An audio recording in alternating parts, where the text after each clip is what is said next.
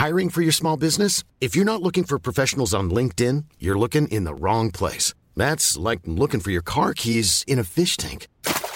LinkedIn helps you hire professionals you can't find anywhere else, even those who aren't actively searching for a new job but might be open to the perfect role. In a given month, over 70% of LinkedIn users don't even visit other leading job sites. So start looking in the right place. With LinkedIn, you can hire professionals like a professional. Post your free job on linkedin.com/people slash people today.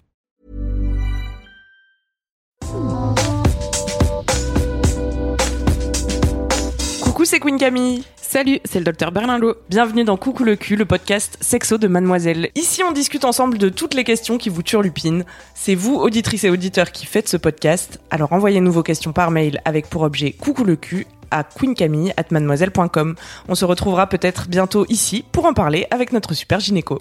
Aujourd'hui, on va parler du vaccin du col de l'utérus avec cette mademoiselle qui est allée se renseigner sur internet et qui s'est fait un petit peu peur. Heureusement, nous avons avec nous le docteur Berlingot, notre gynéco de luxe, qui va pouvoir apporter des réponses euh, qui ne font pas flipper comme euh, peuvent le faire des sites douteux qui annonçaient à Inès qu'elle allait peut-être mourir. Euh, Ça va Inès? Oui, bonjour Laura, bonjour Camille. Bonjour. Bonjour. Tu as 17 ans? Oui, et tu te poses pas mal de questions sur ce vaccin. bah oui, parce que je crois que c'est à notre âge qu'il faut le faire. Effectivement. C'est avant le premier rapport sexuel, c'est ça? La vaccination, ça se fait euh, la plupart du temps entre 11 et 14 ans et on peut rattraper euh, entre 15 et 19, euh, effectivement, dans les, les premiers temps des rapports sexuels, même quand il y en a déjà eu. Mais du coup, Ah c'est d'accord. C'est quoi tes questions sur le papier, sur le vaccin contre le papillomavirus? Après, je veux bien Bah, faire un topo là-dessus, euh, hein, mais déjà, toi, c'est quoi tes peurs et tes questions? Bah j'ai lu beaucoup d'articles parce que euh, ma mère n'a pas voulu me le faire parce qu'il y a eu des raisons, euh, il y a eu des problèmes euh, à propos de ce vaccin. Et puis j'ai fait des recherches euh, bah, il y a quelques mois pour savoir si je devais ou non le faire parce que je devais prendre cette décision.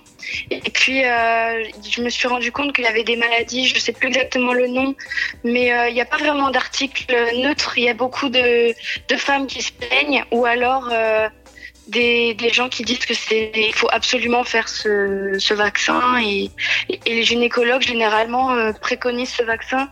Donc je sais pas vraiment euh, quoi faire.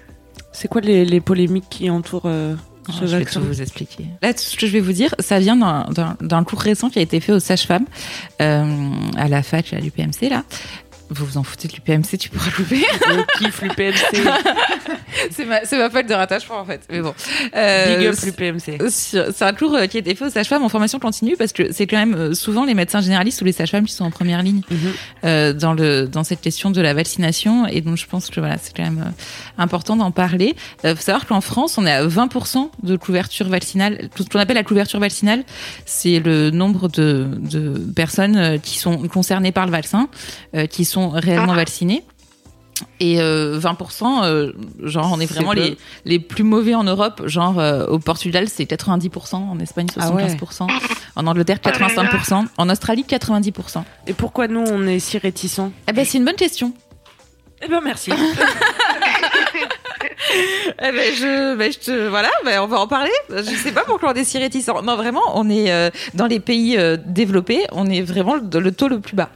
Ah ouais, c'est fou. Ouais. Dans, alors, est-ce que euh, avec euh, la polémique autour des vaccins récemment qu'il y a eu, euh, en Ah oui, augmentant voilà. le nombre de Puis, vaccins il y a aussi obligatoires des rumeurs euh, comme quoi il y aurait euh, des, enfin, ça- il y a des maladies qui découleraient de ce vaccin. Mm. Après, il y a d'autres qui disent que c'est pas forcément euh, juste le vaccin, qu'il y a d'autres Ouais. choses qui se sont déclenchées en faisant le vaccin. Ouais.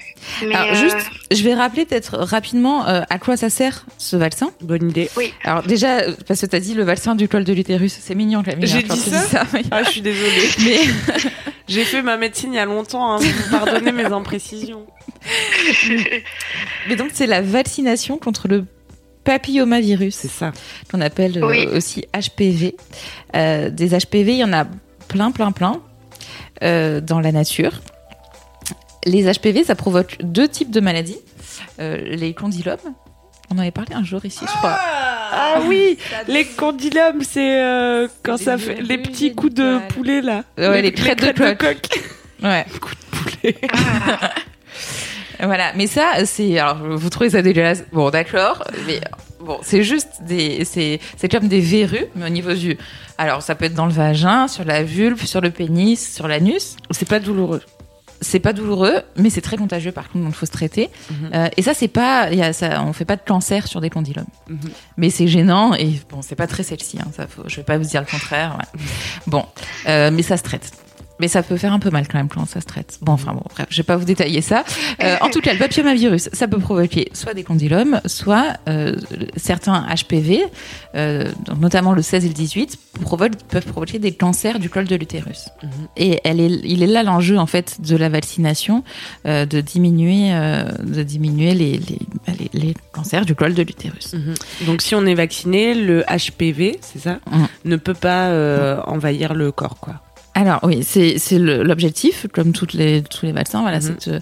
c'est ce qu'on appelle de la prévention primaire, c'est-à-dire t'empêcher de de- d'attraper le papillomavirus. Mhm. Parce que Mais est-ce qu'il y a beaucoup de cas de papillomavirus en France? Euh, oui, il y en a beaucoup. La plupart du temps, tu tu l'attrapes avant 25 ans. Euh, Ah oui. Ouais, et à peu près 30% euh, des femmes entre 20 et 25 ans en France qui sont porteuses de papillomavirus qu'on appelle oncogènes, donc qui peuvent provoquer un cancer à long terme. 30% des Mais comment Ouais. C'est quoi les symptômes Alors. Les symptômes Après, je vais juste relativiser ça euh, parce qu'il y a 30% des femmes qui sont porteuses. Par contre, les femmes qui ont une immunité normale, c'est-à-dire qui qui sont pas immunodéprimées parce à cause euh, voilà, du VIH ou d'une maladie qui te t'immunodéprime, euh, chez la plupart des femmes, euh, le papillomavirus il disparaît en à peu près un an. Ah ouais. C'est Mais tu c'est pour ça. euh, pardon. Ouais, non, mais juste c'est pour ça qu'on fait pas de frottis avant l'âge de 25 ans. Mhm. Parce que, en gros, si on dépiste euh, toutes les femmes entre, globalement, entre 15 et 25 ans, voilà, il y en a plus d'un tiers qui seront positives. Ah oui. Mais comme la plupart euh, des femmes entre 20 et 25 ans, elles ont un système immunitaire, immunitaire normal, elles l'éliminent toutes seules. Mais le fait est que plus tu, plus t'as de rapports, enfin, de, de partenaires sexuels, euh, plus il y a de contamination possible. Et, euh, et du coup, euh, plus tu peux l'attraper. En gros, euh, au bout d'un, enfin, tu, il y a des femmes qui l'éliminent pas, et après un certain âge, tu l'élimines moins facilement aussi. Globalement. Et tu l'attrapes comment Pendant les rapports sexuels Ouais. Et c'est super, euh, c'est très, euh, c'est très contagieux en fait le papillomavirus. Tu peux l'attraper euh, avec un rapport hétérosexuel euh, standard, on va dire. Mais euh, tu peux l'attraper juste avec euh, les doigts. ou- Mhm. enfin, Dans c'est un assez, rapport sexuel aussi, euh, homosexuel éventuellement. euh, Ouais, bien sûr. ouais. Et il n'y a pas une histoire que les hommes qui en sont porteurs, euh, eux, n'ont pas de symptômes et donc. Euh, Alors les femmes, elles n'ont pas forcément de symptômes non plus. C'est Ah oui. juste qu'elles sont dépistées. En fait, l'enjeu, c'est que chez, alors ça, c'est tout. Il y a une polémique autour de ça. Est-ce qu'il faudrait pas vacciner les garçons parce qu'ils le passent aussi le papillomavirus, Mhm. effectivement. Mais après, l'idée, c'est que si on vaccine euh, les filles, c'est pour pas qu'elles aient de cancer du col de l'utérus. Mhm. Euh, les garçons, même s'ils ils passent, euh, ils développent pas. Enfin, ils, ils peuvent développer. Hein, ça existe, hein, les cancers de l'anus ou du gland dû au papillomavirus, mais c'est rarissime. mhm. Donc déjà qu'on n'arrive pas à vacciner les filles, c'est pour ça qu'il a été choisi de, enfin voilà, de faire d'abord euh, se concentrer sur les femmes, Mhm. Euh, même si effectivement il y a cette idée que si on vaccinait les garçons aussi, bah, ça pourrait diminuer la prévalence du papillomavirus euh, dans le dans la population générale. Et donc, enfin voilà, c'est pour ça qu'il faut pas particulièrement avoir peur. En fait, quand on fait le vaccin contre le papillomavirus, faut vraiment avoir plus la vision à long terme, c'est-à-dire que euh, c'est faut, pas avoir peur, je pense, de l'attraper entre 20 et 25 ans. De toute manière, euh, oui, il y a un risque de l'attraper tant qu'il y a tant que les, personnes sont pas beaucoup vaccinées et que le virus il, se transmet autant, enfin tu peux pas en vouloir, enfin ce- c'est voilà, c'est ça, peut arriver de l'attraper. La plupart du temps tu vas l'éliminer tout seul. On commence les frottis. Dans tous les cas, vaccination ou pas, on commence les frottis à l'âge de 25 ans. Euh, puis, s'il est normal, un an plus tard, puis après tous les, tous les trois ans, pour justement dépister des femmes qui ont attrapé le papillomavirus, qui commencent à avoir des lésions précancéreuses, mais qui n'ont pas encore euh, de cancer pour pouvoir les traiter avant. Mais les traiter, ça veut dire faire du laser, éventuellement faire des clonisations, c'est-à-dire enlever un petit bout du col. Donc si on peut éviter ça, le but du- de la vaccination, ce serait d'éviter justement bah, le, de faire des interventions, notamment des interventions sur le col chez des femmes jeunes, et notamment avant les grossesses. Parce que quand on enlève un bout de col avant une grossesse, Mm. c'est pas très confortable. Mhm. Et donc, la, en fait, l'efficacité, enfin, ça a été étudié hein, parce que du coup, euh, le, la vaccination contre le papillomavirus. Alors, je tiens à préciser que j'ai aucun euh, conflit d'intérêt dans cette dans cette dans cette émission et que je suis absolument pas subventionnée par les, Les les labos. laboratoires euh, qui prescrivent euh, ou qui commercialisent le papillomavirus. hein. Tu oui, parce qu'il y a des labos qui En nous mettent du c'est ça. Ils ont inventé le virus pour pouvoir inventer le vaccin. Voilà, théorie du complot, bonjour. Donc, Euh, non, j'ai pas d'intérêt, voilà, j'ai pas de conflit d'intérêt et euh, voilà, j'ai pas d'intérêt personnel à le promouvoir, si ce n'est euh, que, que- voilà, il y a des études qui montrent que quand même, globalement, c'est un vaccin qui est très efficace. Alors je dis un vaccin, mais il y en a plusieurs sur le marché. On va pas détailler, mais euh, voilà, globalement, euh, celui qu'on fait le plus souvent maintenant, il protège à la fois contre le, le cancer du col et contre les condylomes. Euh, mais déjà, juste pour parler de l'efficacité, c'est que globalement, donc il y a eu des, des études euh, euh, je- dans, dans plusieurs pays. Globalement, le, le l'air d'asile, qui a été le premier, le plus utilisé et le premier à vacciner contre le cancer du col de l'utérus et contre le- les condylomes, on sait qu'il il diminue de 97% les lésions qu'on appelle bon, de CIN3. Là, je, vous, je suis en train de vous perdre, mais c'est globalement Allez, des bye. lésions de haut grade. Enfin, c'est des lésions précancéreuses de haut grade. Donc, on sait que c'est efficace. Il y a eu plein d'é- d'études là-dessus. Euh, c'est- Voilà, c'est efficace pour diminuer la, euh, le nombre de lésions précancéreuses qui peuvent am- euh, amener à des lésions de cancer du col. Mais comment c'est possible qu'il y ait des maladies qui se enfin, Est-ce que les maladies, elles sont dues au vaccin ou c'est les vaccins qui déclenchent euh, d'autres choses euh? Alors, qu'est-ce que tu appelles les maladies qui sont dues au vaccin? Bah, j'ai vu qu'il y avait des maladies, euh, je me souviens plus le nom. Les maladies auto-immunes. Attends, on va, on va en parler, je vais t'expliquer. En ce qui concerne la dangerosité, euh, les, ce qu'on peut trouver sur euh, les forums ou sur Internet, c'est les peurs des maladies auto-immunes. Toutes les études qui ont été faites, et en France, il y a une étude notamment qui a été faite par l'ANSM. C'est c'est important de le préciser parce que c'est euh, c'est la sécurité sociale en fait, c'est indépendant, ça n'a pas été fait par un laboratoire. Mhm. Ils ont comparé, euh, on est sur 850 000 femmes vaccinées et 2 250 000 femmes non vaccinées. Donc euh, on est sur des gros chiffres, on n'est pas sur euh, 10 personnes quoi. Ils les ont suivis entre 2 et 5 ans, ce qui est aussi pas mal, Enfin, tu vois, c'est pas un suivi à 3 mois. Et euh, ils n'ont pas retrouvé de différence des taux de maladies auto-immunes dans les deux groupes. Ah oui. Donc on peut pas dire que le vaccin contre le papillomavirus, il est provoqué plus euh, de maladies auto-immunes dans euh, un groupe en- euh, dans le groupe des femmes vaccinées. Enfin vraiment, je pense que la dangerosité c'est important parce que les maladies auto-immunes ça peut être grave. Donc effectivement, si on se vaccine euh, contre un cancer du col de l'utérus, mais que en fait à côté de ça on a une maladie neurologique, bon, Ouais. effectivement, ça vaut peut-être pas le coup. Mais en tout cas, enfin sur des grands échantillons, que les vaccins ils contiennent de l'aluminium ou pas, parce que ça c'est pareil, on dit tout le temps oui, mais ça contient de l'aluminium. L'aluminium il y en a partout, hein, donc euh, voilà, on peut ingérer de l'aluminium sans se faire vacciner. On ingère de l'aluminium beaucoup sans se faire vacciner. Donc sur les grands échantillons, il n'y a pas du tout de différence. Encore une fois, sur des études qui ont été faites pas par les laboratoires. On parle d'effets secondaires aussi. Alors, l'effet secondaire, c'est autre chose. En fait, effectivement, il y a des effets indésirables. Après, comme quasiment tous les vaccins, c'est que effectivement, il y a 90% à peu près de douleur au point d'injection. Donc, euh, au moment où tu fais le vaccin, t'as mal. Je sais pas si tu te rappelles, mais quand t'étais enfant, c'est pareil. Enfin, euh, quand t'as, Si, oui, oui, bien voilà, sûr. quand t'as 8 ans et que tu te fais vacciner, bah, ça fait mal. Donc ça, a priori, c'est normal. Voilà, bah, c'est pas, en Mais tout cas. j'ai vu des articles euh, comme quoi on terminait un fauteuil roulant. Après, c'était un peu peut-être exagéré, mais Ouais, mais alors le truc du fauteuil roulant, c'est ce que je disais, c'est pour les, les maladies auto-immunes. Tu vois, c'est ce, que je, ce dont je parlais avant. oui, oui.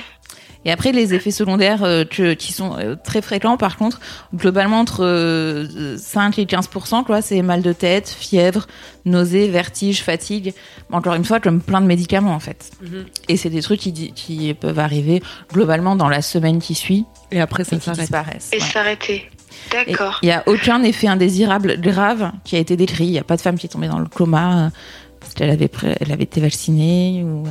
Comment vous expliquez euh, les plaintes qui ont été déposées contre ce vaccin? Les plaintes qui ont euh, visé le vaccin contre le papillomavirus, effectivement, il y a des femmes euh, qui ont porté plainte parce qu'elles ont développé une maladie auto-immune dans les suites euh, du vaccin contre le papillomavirus. Donc, maladie auto-immune, il y en a eu plusieurs différentes. Il y a eu des scléroses en plaques, euh, des lupus, etc.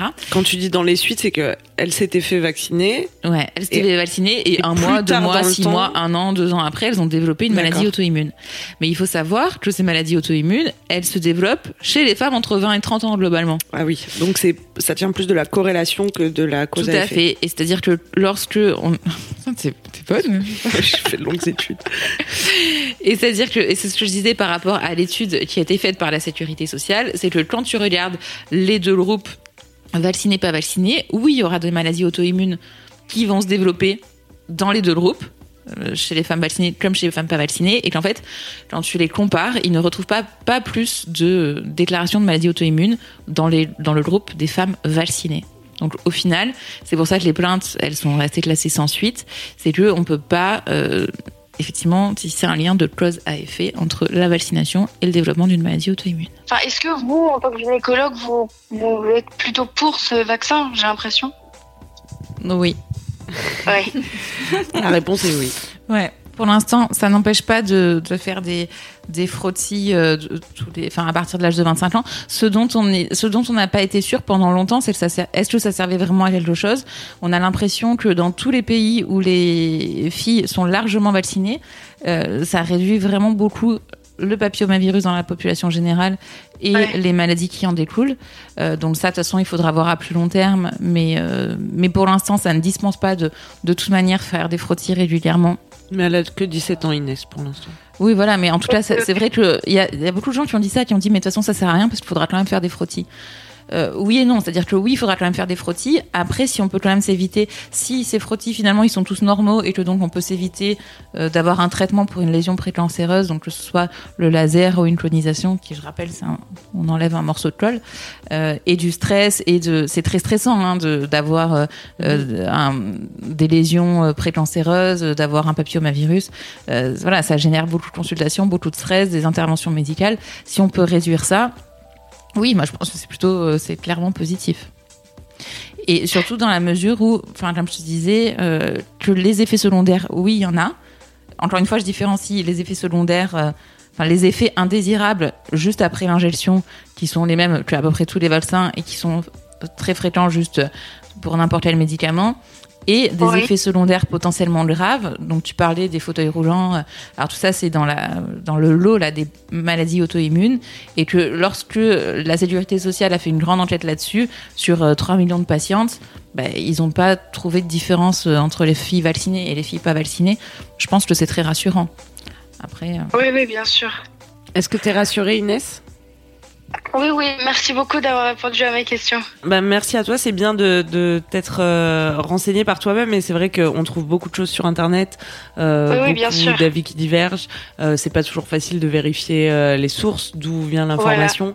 Le témoignage de une personne est pas forcément représentatif euh, non plus, mais du coup, qu'est-ce qu'on peut conseiller de manière générale quand on se pose des questions autour de la gynéco? C'est peut-être simplement d'en parler aussi avec son praticien. Tout à fait, aux professionnels de santé encore une fois, là, en plus typiquement pour la vaccination, les premiers, euh, euh les, les, premières lignes de ça, c'est les médecins généralistes, les sages-femmes, euh, les, les infirmières scolaires aussi. Vous pouvez leur demander, euh, et, et, les gynécologues évidemment. c'est vraiment important, je pense, d'aller se renseigner plus à la source. D'accord. Merci Inès pour cette question. Oh, merci beaucoup. À bientôt, on t'embrasse. À bientôt, oui. Salut. salut.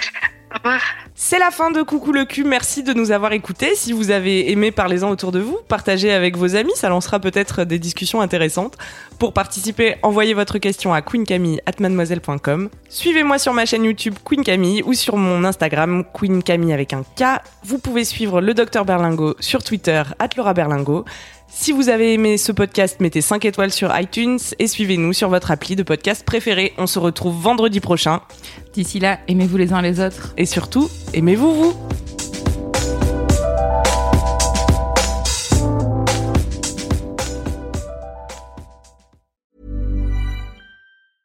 Secret to summer ready skin is here. Osea's number one best selling Andaria algae body oil, clinically proven to instantly improve skin elasticity and transform dry skin to silky, soft, and unbelievably glowing. Its signature scent of freshly squeezed grapefruit, cypress, and mango mandarin transports you to sun kissed summer days. Get healthy, glowing skin for summer with clean vegan skincare from Osea. Get 10% off your first order site wide with code GLOW at OseaMalibu.com.